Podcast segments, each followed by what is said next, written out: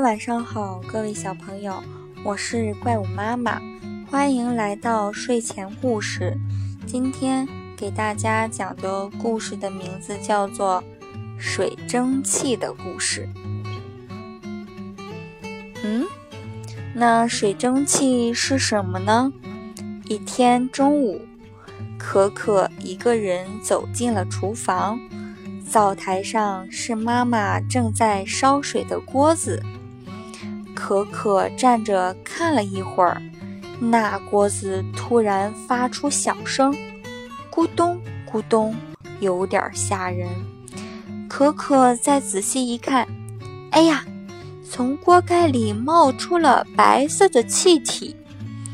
可可大声叫：“妈妈，我怕锅子在冒气呢！”妈妈赶过来，拍拍可可的头，说：“不怕不怕，可可，妈妈给你讲个故事吧。从前有一片碧绿的芳草地，那个草地很美很美，绿色的草整整齐齐的，里面偶尔点缀着一些黄色的小花，风一吹来。”小草就点头，向着风致敬。天湛蓝湛蓝的，上面偶尔有几朵白云飘过，阳光透亮透亮的洒在草地上。就在这美丽的地方，有一栋漂亮的小房子，外墙是粉色的，还有漂亮的小窗户。在房子的最顶上，有一个白色的拱门，拱门的下方长着一些藤蔓植物，还开出了红色的小花。风一吹来，这些藤蔓植物就随着风轻轻地摇曳着。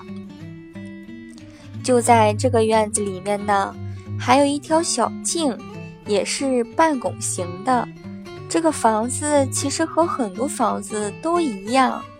我们平时看到的房子是怎样的呀？是不是方方正正的？这个房子可不一样。这个房子啊是圆柱形的，就那么躺在了草地上，看着非常的与众不同。这么漂亮的房子，那主人会是谁呢？哦。原来是一群快乐的白球宝宝呀！它们长得特别可爱，圆滚滚的头，圆滚滚的脚，雪白的身子，还有那永远咧着的小嘴巴，总是那么开心的笑着。这个房子里面到处都是他们的玩具，他们每个人都拥有自己的玩具，他们一块儿搭罗汉。一块儿搭积木，一块儿玩球，一块儿做很多的事情，生活的很开心。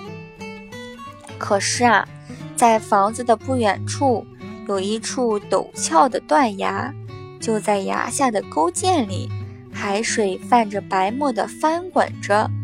断崖上有一个黑乎乎的山洞，哪怕在大太阳下。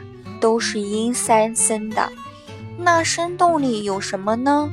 白球宝宝们什么都不知道，因为他什么都没有见过。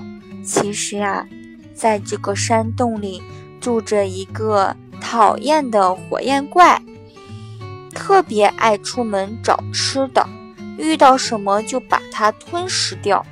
啊，有一天，这个火焰怪发现。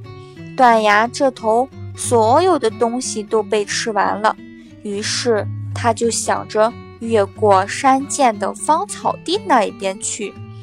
于是火焰怪就噔噔噔噔噔跳出了山洞，跨过了山涧，来到了白球宝宝的房子前，想抓白球宝宝们做点心吃。咚咚咚。敲门声很响，外面是谁在敲门啊？有几个胆儿大的白球宝宝透过玻璃窗向外看去。哎呦，居然是火焰怪！白球宝宝们乱成了一团。哎呀，怎么办呢？大家开始着急了。快，快去穿上翅膀！最大的白球宝宝着急地提醒大家：“哦，对对对，还有翅膀呀！”原来大家都把这茬都忘了。所有的白球宝宝都拼命地往后门跑，它们的小翅膀都挂在后门附近。白球宝宝们手忙脚乱地把小翅膀穿好，他们小小的身躯、小小的手齐心协力地把后门推开了一条缝。离缝最近的那个白球宝宝，咻的一下就飞了出去。哎呀，飞起来了！穿上小翅膀的白球宝宝们无比的轻盈，随着风向外飞舞着。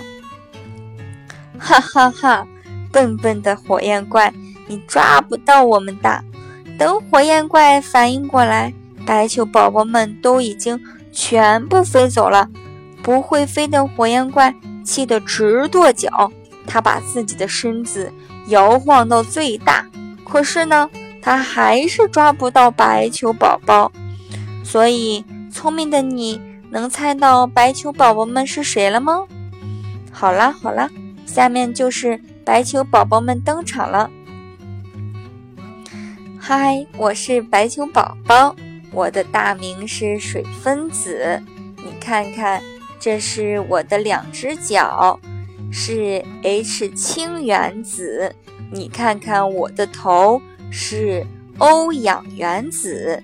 在很热很热的时候，我会穿上我的小翅膀。变成气体飞走哦。这种情况下，一般是在正常大气压下，水温一百摄氏度的时候，我就会变成水蒸气哦。听完故事的可可踮着脚看了看锅，长舒了一口气。呼，还好你们都逃出来了。今天的故事就讲到这里喽。欢迎关注我们的微信，搜索“公所搜搜索公众账号“晚安小怪物”来收听我们哦，小朋友们，明天见喽！